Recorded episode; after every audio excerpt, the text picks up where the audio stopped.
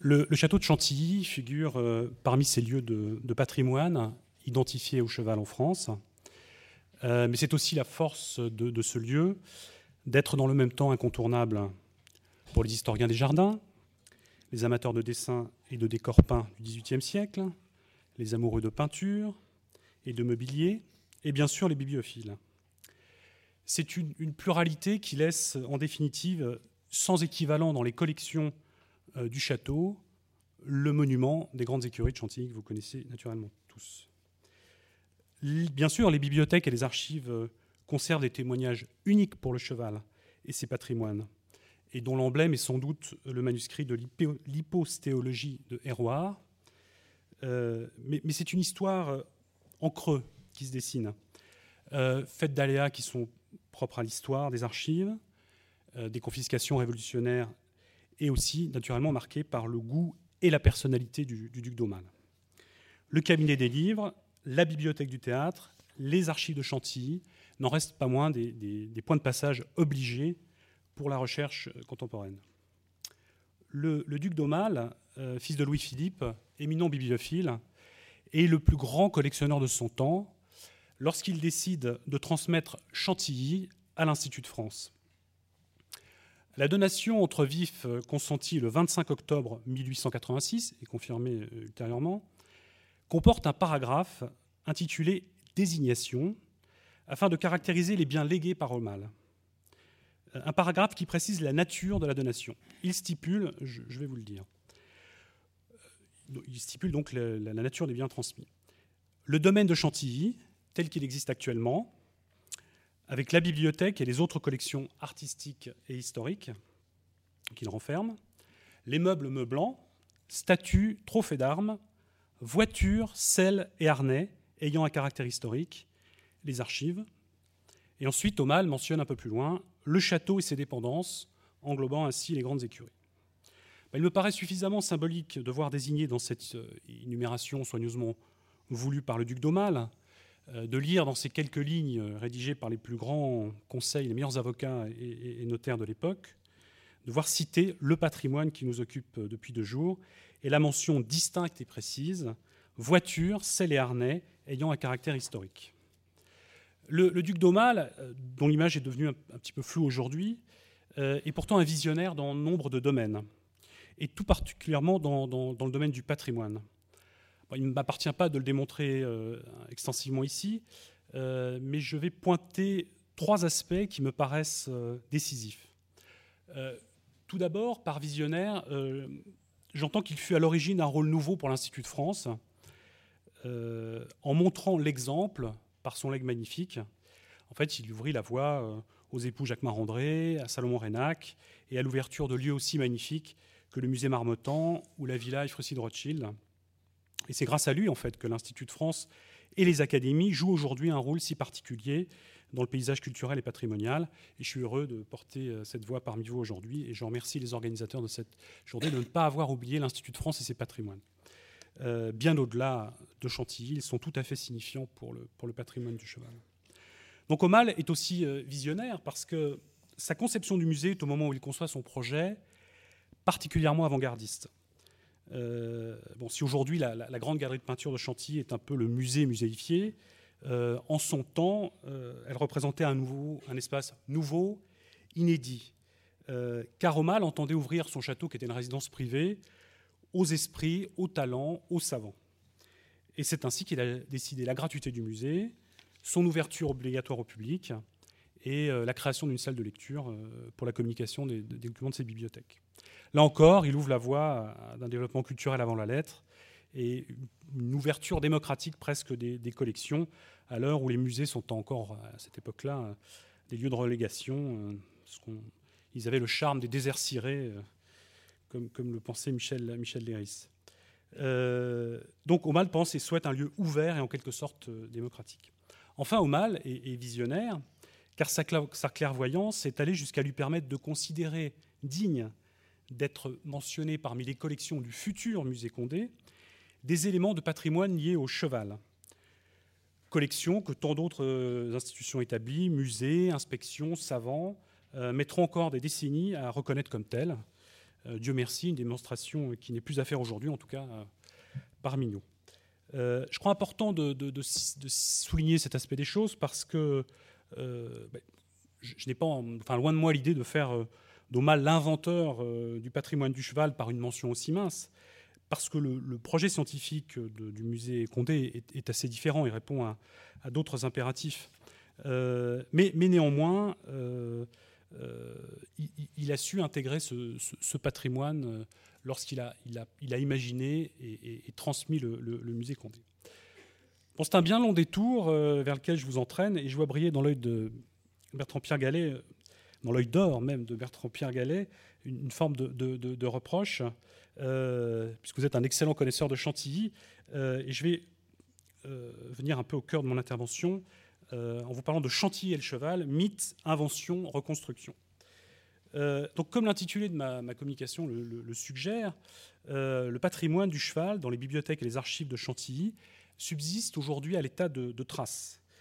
Il est, contigu à ce patrimoine imaginé qui permet de laisser penser aux piétons de, Chantilly que nos archives conservent dans un vieux grimoire la recette de la crème chantilly, le testament de Vatel ou le crâne de l'autre enfant.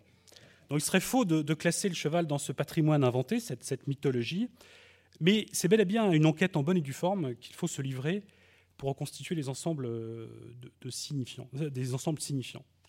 Euh, de façon inhabituelle, je, souhaite faire débuter mon, enquête sur les traces du cheval donc dans les bibliothèques et les archives de Chantilly en m'attachant au fond traditionnellement le plus méprisé, le moins considéré euh, dans les bibliothèques, c'est-à-dire les usuels de la salle de lecture. Nous possédons en, effet à Chantilly une salle de lecture, une quinzaine de places, qui accueille environ un millier de lecteurs par an.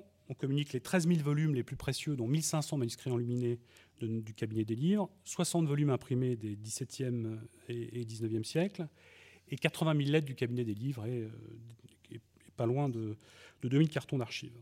Donc un ensemble documentaire euh, très considérable euh, où les témoignages sur le cheval abondent, j'y viendrai tout à l'heure. Donc parmi les usuels de la, salle de lecture, nous, proposons un petit ensemble de guides touristiques consacrés euh, au château et au domaine depuis son ouverture. Bon, c'est un corpus un peu inhabituel, mais qui me paraît assez éclairant pour documenter les liens entre le château, donc le musée Condé, le château et ses collections d'une part, et le patrimoine du cheval de l'autre. Euh, parce que Chantilly, c'est en tout cas c'est ce que disent les panneaux sur l'autoroute 1, c'est la capitale du, cheval. J'ai essayé de faire la généalogie de cette affirmation. Euh, donc on va voir que l'intuition d'Omal sur le patrimoine du cheval est loin de s'être matérialisée euh, immédiatement à Chantilly. Donc le guide Johan, c'est un petit guide touristique du début du XXe siècle, l'édition de 1898, dans son propos introductif écrit Chantilly, paisible et proprette petite ville de 4211 habitants c'est le New Market français, le grand centre de dressage et d'entraînement. Les courses de Chantilly amènent une foule considérable dans la petite ville. En dehors de ces journées bruyantes, Chantilly recevait peu de visiteurs, mais une ère nouvelle s'est ouverte pour Chantilly par la mort de Monseigneur le duc d'Aumale. Le château, légué à l'Institut de France par le prince, est devenu le musée Condé.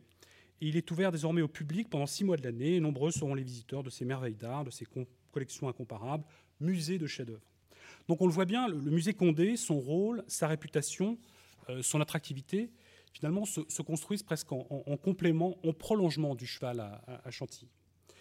En, 1928, un autre guide que, nous conservons, le guide itinéraire, très illustré, euh, produit par le conservateur adjoint de la bibliothèque, euh, s'achève, page 75 et ultime, sur une brève mention, voir les grandioses écuries édifiées de 1719 à 1735 par l'architecte Lambert. Là encore, le cheval euh, est le grand absent d'un volume qui détaille avec force détail tous les chefs-d'œuvre du musée et de la bibliothèque et des archives.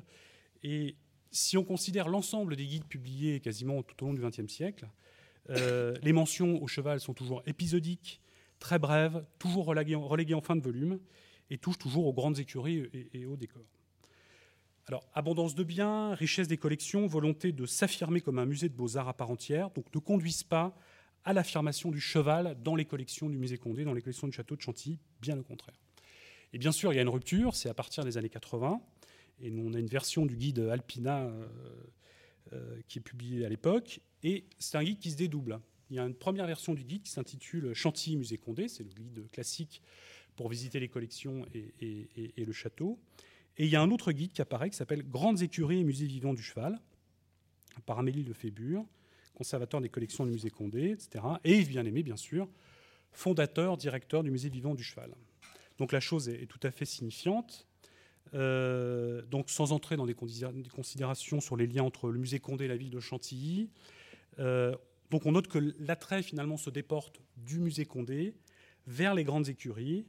Et c'est vrai que progressivement le musée euh, et ses collections sont poussières, elles perdent leur, attrait. Et parallèlement, l'élan donné par Yves Bien-Aimé, qui se voit installé en 1982 dans les grandes écuries, pour 20 ans par l'Institut de France, forme un, pôle d'attraction, de vie, de nouveauté. Et c'est la création de, ce musée que vous connaissez certainement tous, le musée vivant du, cheval.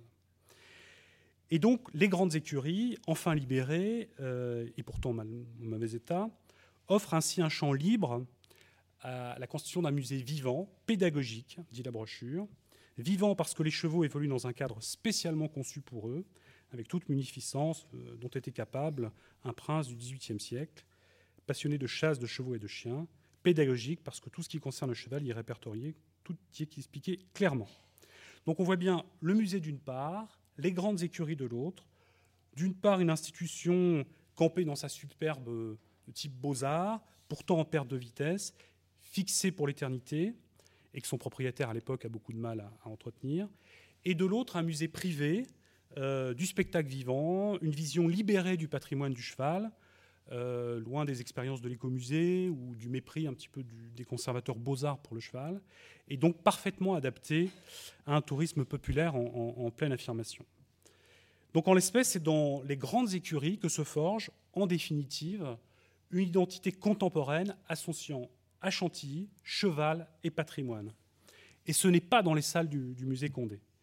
Donc c'est à proprement parler une, invention de la tradition, elle est toute personnelle, autodidacte, et n'a en définitive que des liens assez lointains avec l'histoire du cheval à Chantilly. Mais, peu importe, parce qu'elle ancre durablement cette convergence. Et on l'aura compris, c'est la, périphérie qui donne sens. Euh, je vais m'expliquer. Hein. On l'aura compris, donc la première contribution, les archives, c'est ce que je me suis efforcé de vous présenter, euh, c'est donc de nous aider à documenter cette fabrication, à reconstruire ce parcours. Alors là, c'est très, très, une esquisse, hein, mais la voie est libre désormais pour euh, s'attacher véritablement au cœur de nos collections, et ce qui fait que dans les collections de, Chantilly, euh, se rattache au cheval, à ses patrimoines, et d'une façon moins symbolique et, plus opératoire euh, que cette petite esquisse autour de, l'invention de, Chantilly, capitale du, cheval, capitale du patrimoine et du, cheval. Euh, je vais parler brièvement de, deux aspects. le premier, c'est le, manuscrit d'Herroir, que je qualifie de monument et de vestige à la fois, parce que donc, parmi sa très riche euh, collection de manuscrits, le, duc d'Aumale ne possédait pas un seul, mais bel et bien euh, deux manuscrits de l'hypostéologie de Jean Héroard. Bon, je ne vais pas m'attarder sur ce personnage, ce serait trop long. Jean Héroard nous apprend le catalogue d'une exposition. Il a commencé sa carrière comme hippiatre de Charles IX, et c'est pour ce roi qu'il a composé son discours sur le squelette du cheval. Bien que le manuscrit ne fût achevé qu'en 1579 pour Henri III. Ce traité anatomique, dont les dessins inconnus aux historiens de l'anatomie sont d'une rigueur admirable, semble être le plus ancien euh, jamais achevé, euh, le, plus ancien sur le squelette typique. Euh, l'auteur a envisagé, mais n'a jamais achevé un ouvrage compréhensif sur l'anatomie du cheval, dans le sillage de l'œuvre magistrale de l'italien Runi, paru en 1599. Donc Omal n'avait pas un manuscrit des rois, il en avait deux. Euh, le, premier, euh, il l'avait acheté, c'est celui euh, qui, est le, plus précieux, était très certainement de provenance royale et a appartenu sans doute à, Henri III. Celui-là, il l'avait acheté dans le cadre d'un achat d'une très grande collection de, livres qui s'appelle Le Fonds Cigogne, 2300 volumes parmi les, plus précieux. Et l'autre est plus intéressant, alors il est moins précieux mais plus intéressant pour nous, euh, un autre exemplaire sur papier. Hein, je vous le précédé de la même dédicace et portant la même date. Écriture plus négligée. C'est l'époque où on fait des copies, hein, naturellement. Nombre égal de dessins, aussi bien exécuté, fait à part et rapporté. Alors cet exemplaire-là, c'est intéressant, Aumale l'a recueilli dans la succession du duc de Bourbon, le dernier des Condés, et il apparaît dans l'inventaire de l'hôtel de Condé en 1654. Ce volume est très certainement le vestige du très important cabinet d'histoire naturelle que les Condés possédaient à, Chantilly, euh, cabinet mentionné par Buffon dans, ses travaux. Et c'est euh, Jean-Christophe Valmont de Beaumard, un savant, qui en fut le, dernier conservateur. Et il avait accepté cette charge en, 1769.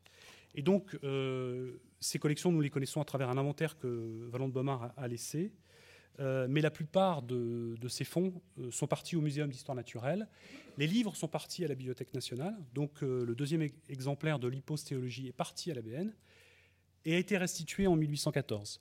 Mais donc nous n'avons plus que des vestiges de ce cabinet d'histoire naturelle, hélas. Et le muséum ne nous a toujours pas restitué. Peut-être qu'un jour cela, cela adviendra. L'autre aspect, je vais finir là-dessus, bien présent dans nos collections, ce sont les traités d'équitation. Euh, alors depuis Salomon de la Broue, Pluvinel, de la Guérinière, de la Balme, donc tout ça c'est dans le cabinet des livres. Mais dans la bibliothèque du théâtre, c'est-à-dire donc les livres postérieurs à, 1800, des livres qui ont été longtemps méprisés, pas inventoriés, euh, on trouve des ressources étonnantes avec des traités d'équitation pour l'essentiel militaire. Bon, la liste serait, serait trop longue, mon savoir est trop court pour passer encore un peu plus de temps sur ces ouvrages.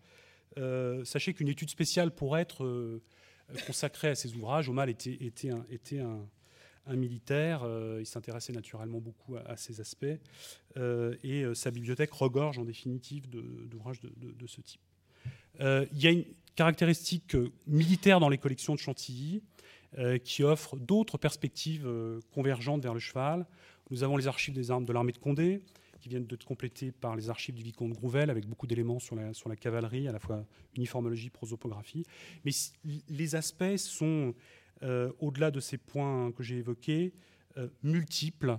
Euh, qu'il s'agisse de la place du cheval dans le domaine, puisque nous avons toutes les archives du domaine depuis Aumale, l'architecture, la vénerie, les courses. et nous sommes une bibliothèque ouverte aux chercheurs avec une salle de lecture qui fonctionne. Et nous nous efforçons d'être le plus universel possible euh, en numérisant nos collections.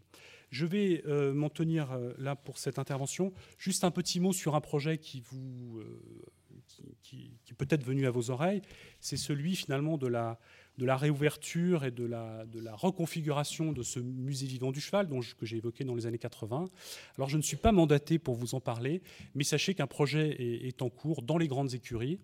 Euh, puisque Chantilly bénéficie du concours d'un mécène, euh, Son Altesse Agacan, euh, qui n'est pas complètement indifférent au cheval, à ce que j'ai pu comprendre, et qui souhaite, dans les grandes écuries restaurées, créer un pôle d'attractivité culturelle autour, autour du cheval. Voilà. Je vous remercie.